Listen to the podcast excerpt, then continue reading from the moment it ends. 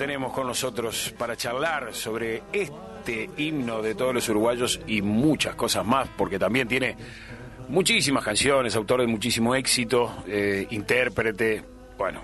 Para todo eso vamos a estar charlando con Mauricio Igual. Muy buenas noches, querido Mauricio. Acá Marcelo Fernández te saluda. ¿Cómo te va, Marcelo? un gustazo estar hablando contigo. Igualmente, igualmente, Mauricio, un gustazo. Bueno, esta, vos no te, eh, obviamente que tenés que haber perdido eh, la noción de cuántas veces habrás interpretado eh, a redoblar, ¿no? Sí, te podés imaginar que, que sí. Porque ah, como es muy loco todo esto, lo ocurre, hace algo así como mm, media hora este, hice un videito para unos, unos amigos de una murga en Argentina. Ajá. Una murga que estaba bien, bien metida. Bien metida. Como le dicen ellos, murga estilo, murga estilo uruguayo. Sí, sí, sí, sí. Y me pidieron que les mandara un saludo porque la están pasando complicada ya. Sí. Y, bueno, se lo, como me habían hablado de redoblar y eso, este, les, les dije, les, canté un poco para redoblar, así que como ves, es una, una canción que siempre me está volviendo. Siempre está volviendo hace nada, hace un par de años, un poquito menos de dos años, se celebraron los 40 años de redoblar, nada menos.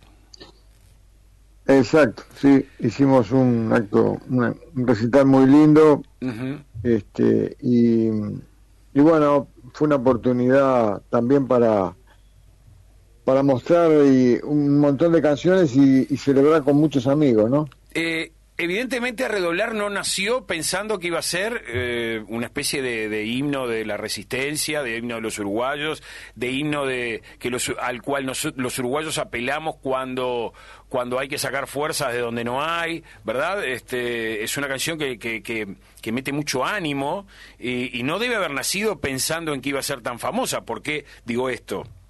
Porque vos te acordás bien la primera vez que sonó esta canción, que tocaste esta canción en público. Y la primera vez fue en un Palacio Peñarol, creo. ¿En el Festival de Veterinaria? de, Veterinaria creo que fue, sí. Ahí va. Y la canción eh, ahí pasó como tantas otras. Claro. Este, en medio del barullo y de toda...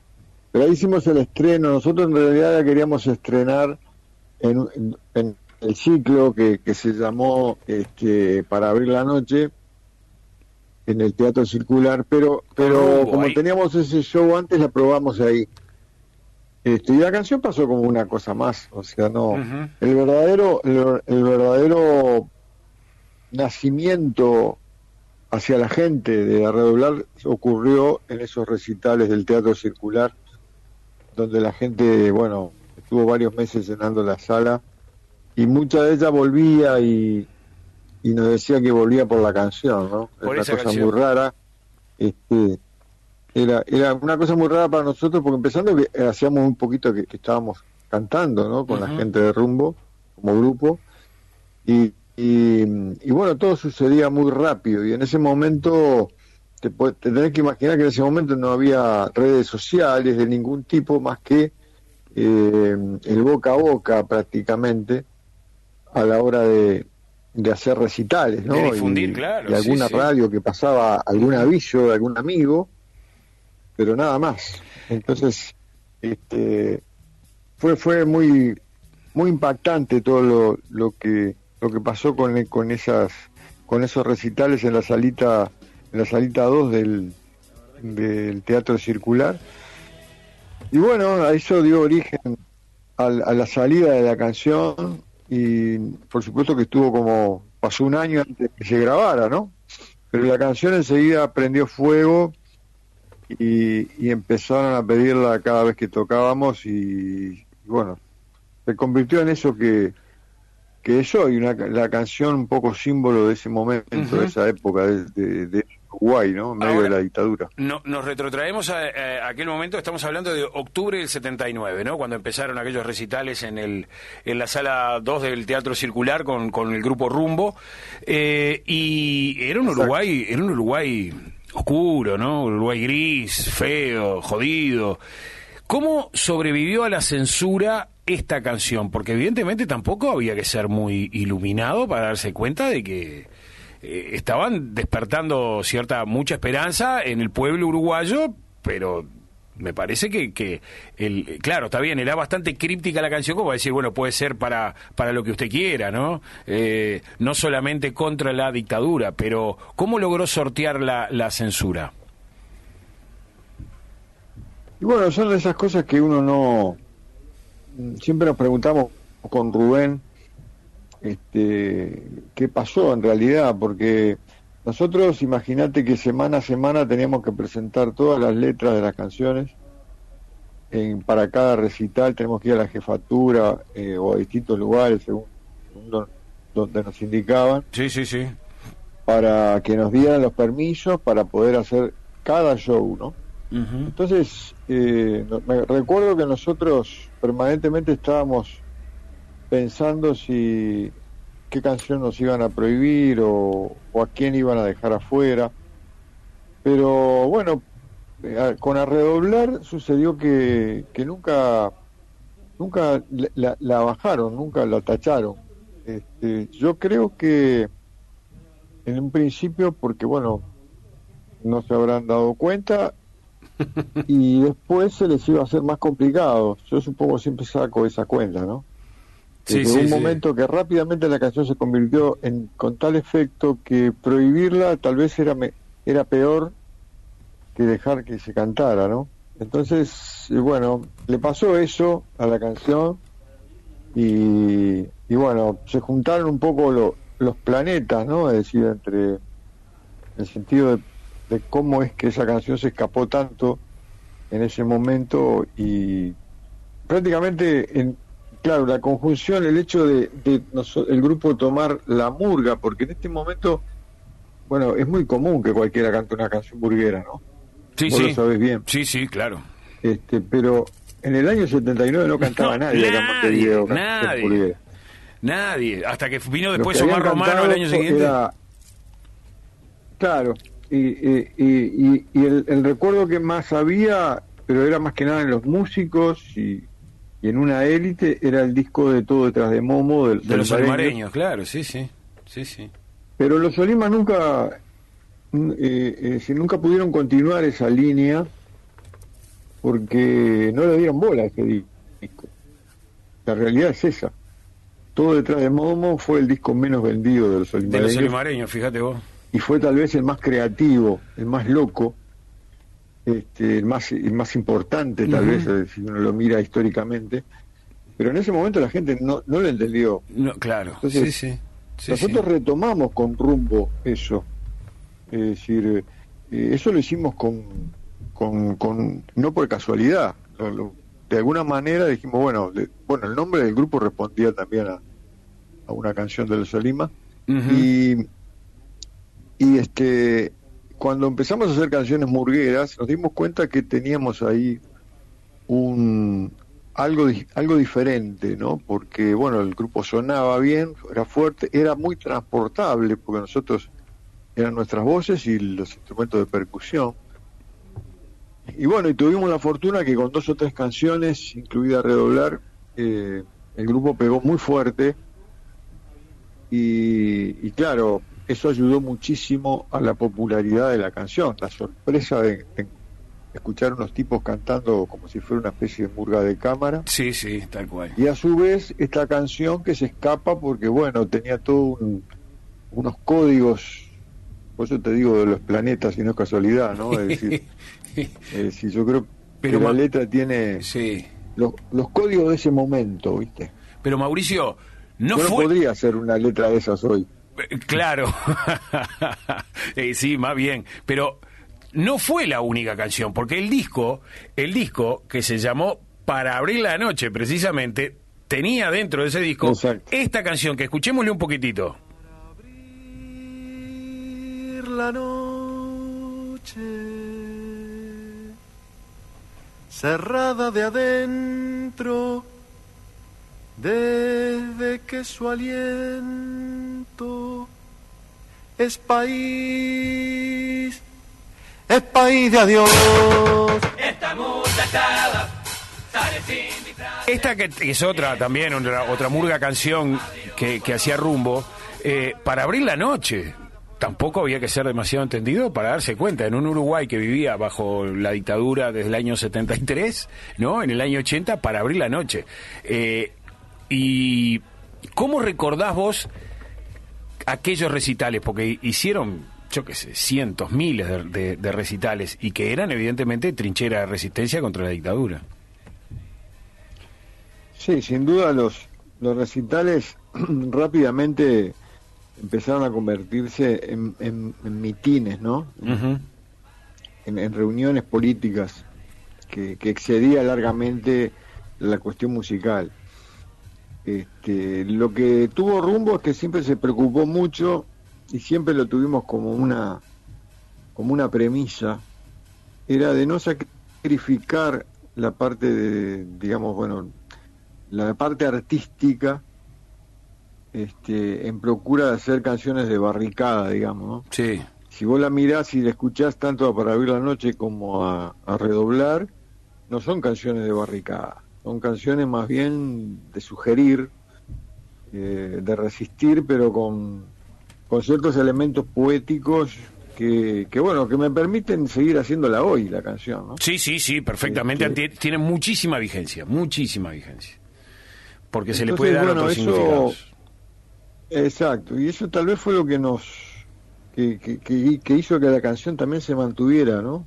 A pesar del tiempo, este, y que se siga entendiendo y se siga se siga tomando para cualquier momento, ¿no? Es decir, ahora en medio de esta pandemia espantosa, en toda esta situación que estamos viviendo, eh, bueno, la gente la toma para para aguantar y resistir eh, y fíjate vos lo, lo que es, ¿no? Es decir, entonces, eh, en fin, siempre procuramos eh, no sacrificar para nada eso, ¿no? El tener la tesitura de, de mantener un nivel poético, así estuviéramos denunciando y procuráramos.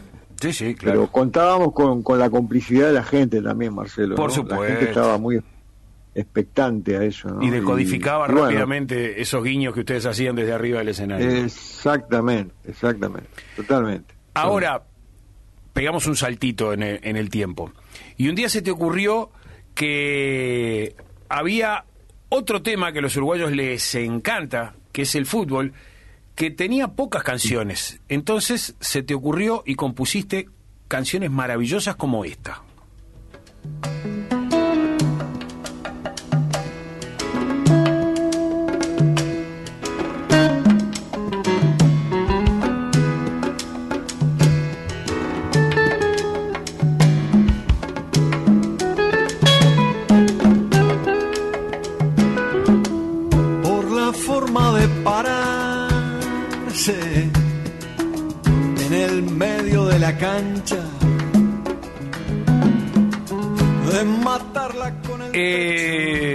Al fondo de la red se llamaba esta canción, ¿no?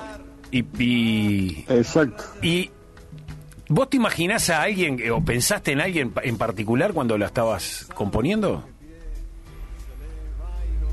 Mira, eh, yo suelo suelo hablar porque además es lo que es la imagen que tuve cuando la estaba haciendo. Me recuerdo estar esperando a mi, a mi, a mi esposa en el Volkswagen, que yo estaba haciendo una diligencia y yo canturreando por la forma de pararse por en el y y la imagen que tenía era la de los gurises chicos en las canchitas. Yo en esa época además me, me gustaba ir mucho. Yo me crié, a ver, eh, yo hablo de fútbol porque es un lenguaje que para mí es muy, lo siento como muy personal, muy propio, porque me, de niño eh, jugueto en el campito al lado de mi casa, armaba cuadritos de fútbol hasta la hasta la adolescencia, me, encantaba armar, eh, armé como tres cuadros de fútbol distintos. Después eh, cuando empecé a trabajar también en el lugar donde trabajaba, armaba cuadros de fútbol y, y bueno, el fútbol era parte, parte, parte de mi vivencia, de, de la parte lúdica de mi vida. Este, y el lenguaje futbolero, esas metáforas que tienen los, sobre todo los relatores de fútbol, eh, bueno, en, un, en algún momento con Miguelito López y con Gonzalo Moreira de Rumbo, este, nos dimos cuenta que era que podía ser un material que, que perfectamente utilizable para, para hacer canciones, ¿no? Es decir, y tampoco me di cuenta solo, había, había cosas que, por ejemplo, había algún cuento de Benedetti, puntero izquierdo, me acuerdo, cuando lo leí dije, bien, estas estas cosas está buenísimo rescatarlas. Esa, esa... No hablaba nadie también del fútbol en las canciones. Otra cosa que es común, muy común hoy. Exacto, sí, sí, sí, sí, sí. Es decir, había poquísimas canciones de que hablaban de fútbol o que o que tomaran como tema central el fútbol. De repente podía aparecer un, por ahí una algún alguna imagen futbolera, sin duda, y había cosas lindas en ese sentido. Pero incluso acordate de una cosa, las marchas clásicas de, de, tanto de los dos cuadros grandes, ¿no? De Peñarol como de Nacional, durante muchísimos años fue Nacional saque los pañuelos y Peñarol y dale dale los Peñaroles. y durante años, ¿no? Que decía, la formación será la siguiente y te ponían la música de fondo y siempre ponían esas canciones porque eran las únicas que había. Después empezaron, hoy hay, hoy cada cuadro grande tiene 50 canciones ¿no? que, hablan de ellos, pero es muy cierto lo que decís. Que no... no, no había, el, fútbol no era un tema que la, que, la, que la cultura, eh, este, la intelectualidad tomara este, como que la atendiera. Como fuente, como fuente de inspiración. Aquello del opio, el opio, del pueblo, ¿no? Sí, tal cual. Este, había muy pocos cuentos, muy poca literatura y muy pocas canciones. Sí, había alguna, había algún tango lejano que, hablaba de, del fútbol, es decir, este, y estaban las marchitas de, las marchitas de los cuadros del fútbol de fútbol. Este, y bueno, eso también, es decir, de alguna manera eh, esa canción al fondo de la red tuvo una magia ahí que, que yo procuré no fijarla, eso sí fue una cosa que busqué que busqué hacer, ¿no? A propósito, no fijarla en ninguna camiseta o en ningún nombre, eh, sino hacerla más atemporal. Y eso le permitió a la canción hasta ahora también que la tome cualquiera y, bueno, gana gana alguien o, o juega muy bien algún jugador y, y la canción está de fondo. ¿no? Como, como dice la este, gurizada ahora, envejece con total dignidad y, muy bien, y muy bien. Y muy bien. Sí, totalmente. Mauricio, eh, vos eh, a lo largo del camino te volvés a encontrar y a trabajar junto a él con alguien que, que vos conociste allá por el año 1978 y también tuvo mucho que ver con que vos emprendieras un camino artístico y me estoy refiriendo nada menos que a Luis Trochón. Y digo que te lo reencontraste en el camino de la creatividad juntos cuando trabajaron alrededor de aquel maravilloso espectáculo en el Estadio Centenario que se llamó La Trupa Ateniense. Y vos, y vos Sí, sí, perdón, decime. Sí. Decime, eh, me ibas a hablar de Luis. No, no, no, yo, yo, yo a Luisito lo, lo conocí de temprano. Fíjate que eh, yo vengo a, El primer recital que yo hago antes de Rumbo, el primero, digamos, no el primero exactamente, pero el primero a cierto nivel de profesionalidad, eh, fue un espectáculo donde estábamos el Choncho Lazaroff, Luis Trochón, Eduardo Rivero, que fue el que armó eso, sí. y yo, en el, en el Shakespeare, allá, en un espectáculo en de septiembre. que hicimos un par de funciones. En, la calle 21 de septiembre, seguro. En el Shakespeare. En la calle 21 de septiembre, lo que, Lo, que, lo que después fue la Candela y todo lo demás. El, Teatro de la Candela. Entonces yo ahí lo, lo, lo, conocía, lo conocía Luis desde temprano, me gustaba mucho lo que hacía, lo, eh, toda su búsqueda con, en los que iban cantando, siempre lo seguí muy de cerca.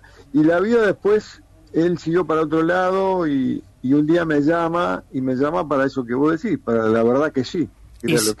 Y, y salió y salió esta canción que es una maravilla. Escuchamos.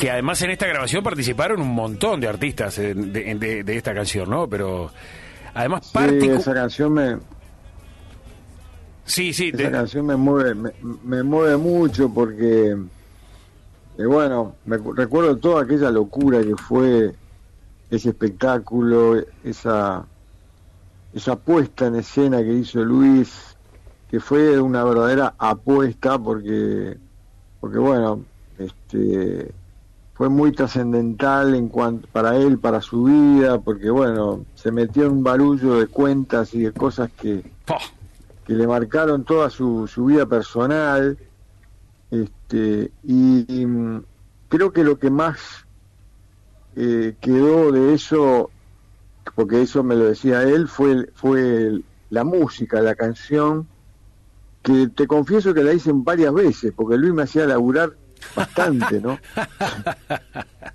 yo le llevaba un proyecto de canción que a mí me gustaba y Luis me miraba, su carita decía, pa, está buenísima, pero vos sabés que me le faltaría esto. Y, y bueno, ya volví a mi casa y a, la, a la otra semana le llevaba un proyecto un poco más elaborado con otra cosa y lo mismo, pa, esto está mortal, pero vos sabés que yo me gustaría tal cosa. Y seguía- y seguían los- La hice tres veces la. Tres veces a la tercera le, le gustó y bueno, y tú tenía razón. Es, lo, increíble que tenía razón. Que tenía Era la razón mejor él. de- y, y bueno, nos salió una canción muy linda y después está esta versión que, que claro, está el Hugo Fatoruso, hizo todos los arreglos y está una troupe cantando y de gente divina y una canción muy explosiva, no muy energética. Sí, sí, divino, una joya, una joyita sin ningún tipo de dudas. Seguimos pasando momentos, este, espacios de, de- de tu vida creativa. Llegamos a, mm, a la etapa, bueno, que ha sido muy larga y muy fructífera, de tu colaboración con diferentes conjuntos de carnaval. Entre ellos, Diablos Verdes, Contrafarsa, eh, la gente de Jambo Kenia, contra la que también, para la que también escribiste, eh, Claro. y a los Boobies, con los que trabajaste también en, en más de una oportunidad. Y allí hay algunas canciones como la siguiente.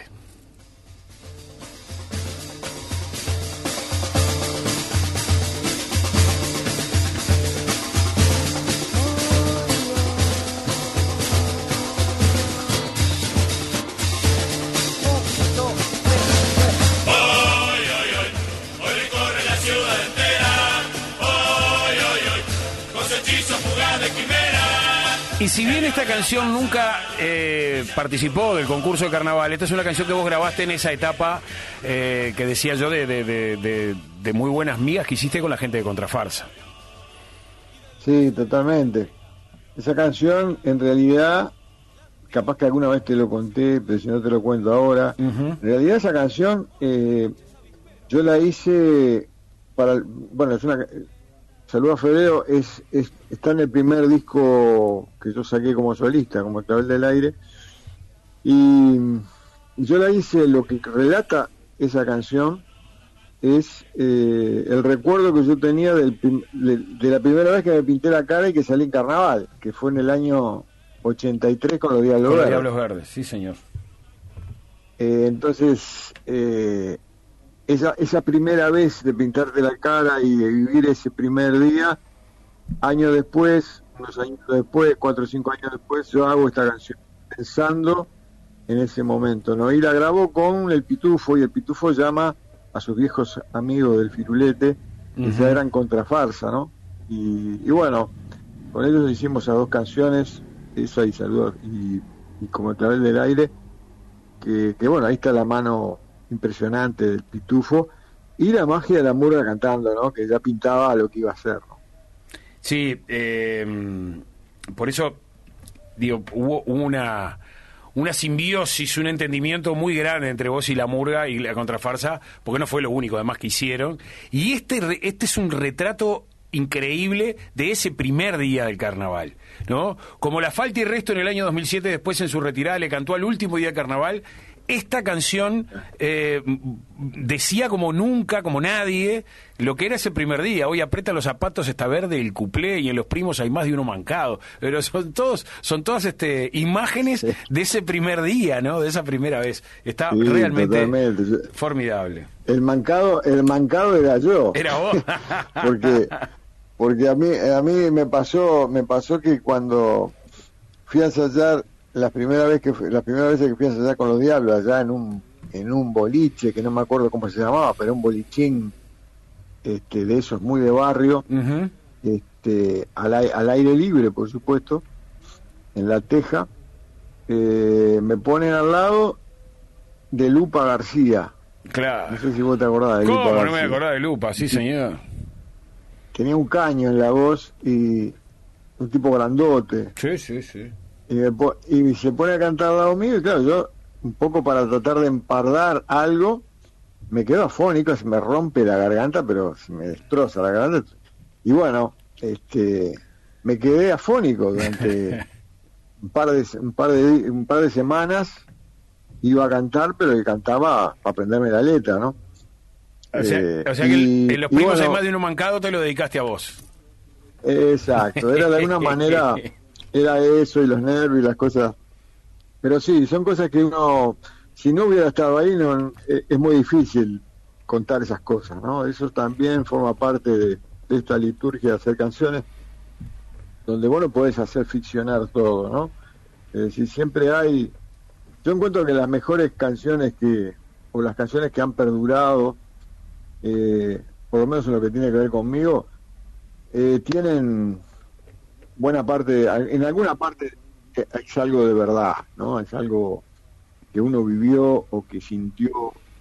Este, si no, es difícil presentar eso y que quede y, que quede bien, ¿no? Que quede como una cosa que comunique de una manera fuerte, ¿no? Si será verdad lo que vos estás diciendo, Mauricio, si será cierto que hay tantas canciones tuyas que, que dejan cosas eh, importantes, que hay otra canción que obviamente vamos a compartir ya con, con todos los oyentes, que vos escribiste en el año 1993 para participar de un concurso que llamaba la Intendencia de Montevideo porque te quería una canción que representara a la ciudad de Montevideo. Y a vos te salió esta maravilla.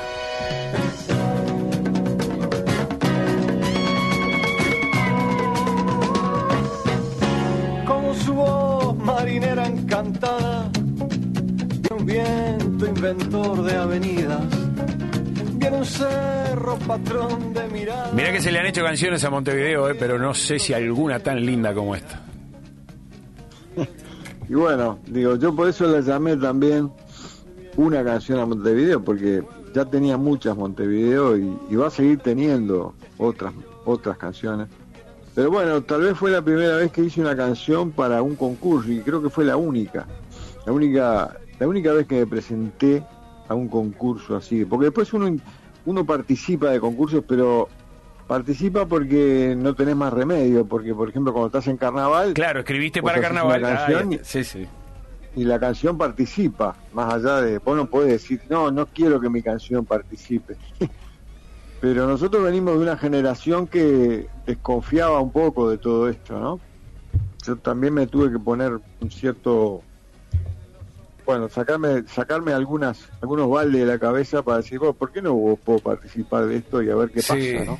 Pero lo que pasa, vos te acordás que había festivales de la canción, el Festival OTI, el Festival de Parque El Plata, este, bueno, eh, estoy hablando de festivales uruguayos, pero después en Europa, Eurovisión, había muchos festivales donde se concursa, donde concursaban, competían las canciones. Sí, pero nosotros siempre lo... Lo mira, no lo miraban con buenos ojos eso, claro. Claro, nosotros que hacíamos otro- una canción que no tenía por qué, eh, es decir, pensar en la competencia dentro del arte es muy complicado. ¿no? Es decir, este, pensar que esta canción es mejor que la otra, bueno, yo qué sé, eh, es complicado. Digo, depende de muchas cosas y pero bueno, también hay que mirarla por el otro lado, que fue por donde yo lo vi. Digo, bueno, puede ser una oportunidad de y, probar a ver qué pasaba. Y bueno, y, sucedió lo que sucedió. La canción se, se, escapó sola porque en realidad, vos te acordás que ese ese ese concurso establecía unas reglas muy muy fuertes, es decir, no, no eran no era que vos llevabas, llevabas un cassette o, una grabación, tenías que llevar una partitura, la partitura eh, no podía de ninguna manera decir de quién era el autor, era todo con seudónimo. Y, esa, canción, perdón, y esa canción la firmó un tal Aníbal Márquez. Aníbal Márquez, Aníbal Márquez firmó esa canción y bueno, este, resulta que los jurados estaban con un chucho porque no sabían quién era, no se imaginaban quién era. Y, bueno, está, después se quedaron tranquilos.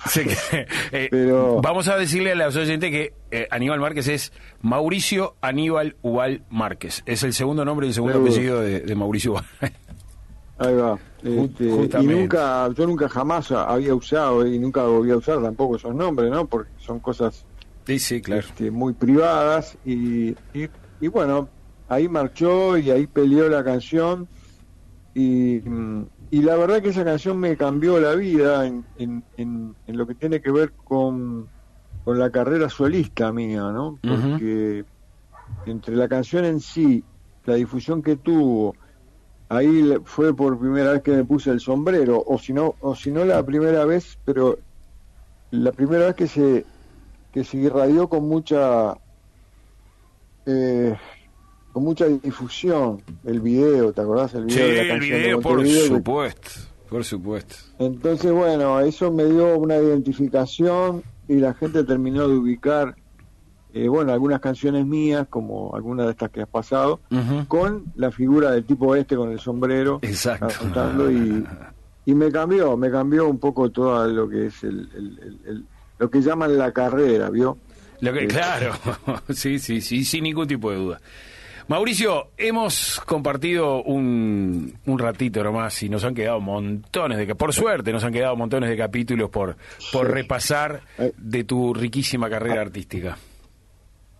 Ha habido unos cuantos, sí. Después seguimos unos cuantos, algunas canciones más y, bueno, y uno sigue haciendo, ¿no? Sigue explorando, Marcelo, esto. Sí, sí. Este, y jugando y siempre con el mismo por suerte con la misma vara, en el sentido de que, bueno, uno hace las canciones, trata de hacerlo lo mejor posible, sin pensar, sin pensar nunca eh, cuál va a ser, dónde va a terminar. ¿Dónde va a terminar? Así claro. me pasó con todas, todas estas canciones que vos pasaste ahí, que tuviste la, la, la, buena onda de ponerlas. Eh, son canciones que yo las hice como hice otras tantas, y, y bueno, esas se despegaron tuvieron su lugar, su momento, algunas siguen volando, pero uno sigue haciendo, el trabajo de uno es seguir haciendo canciones. Sí, sí. Me cuesta mucho hoy en día, ¿no? Te confieso, no me, ¿Ah, es fácil hacer canciones. no me resulta fácil este, tener qué decir y cómo decir sobre todas las cosas, ¿no? Eh, me parece que el cómo decir, la forma en que decir, es lo que define todo, no más allá del contenido. Este, y eso, bueno, mm, tal vez porque uno ya ha escrito bastante, no me es fácil.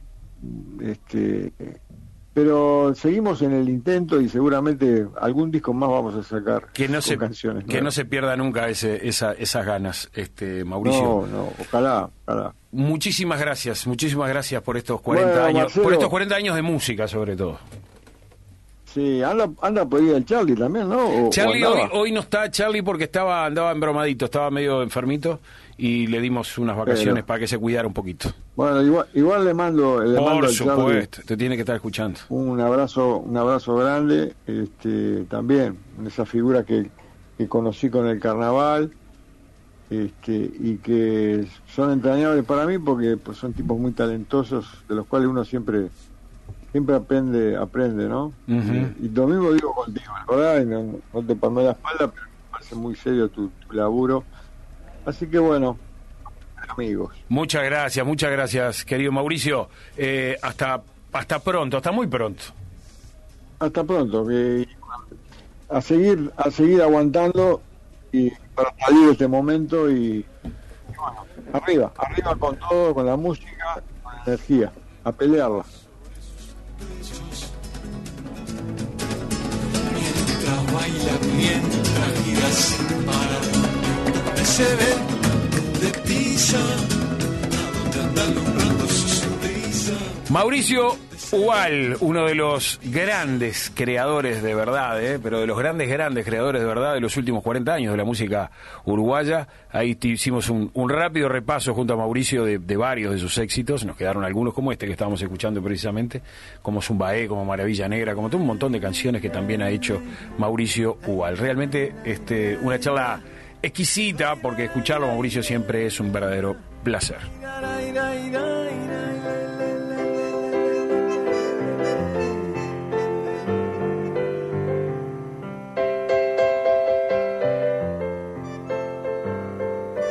Maravilla de ver cómo llevan los pies atadita la fantasía. Radio Nacional, 11.30 AM. Primeros en escucharte. Radionacional.com.uy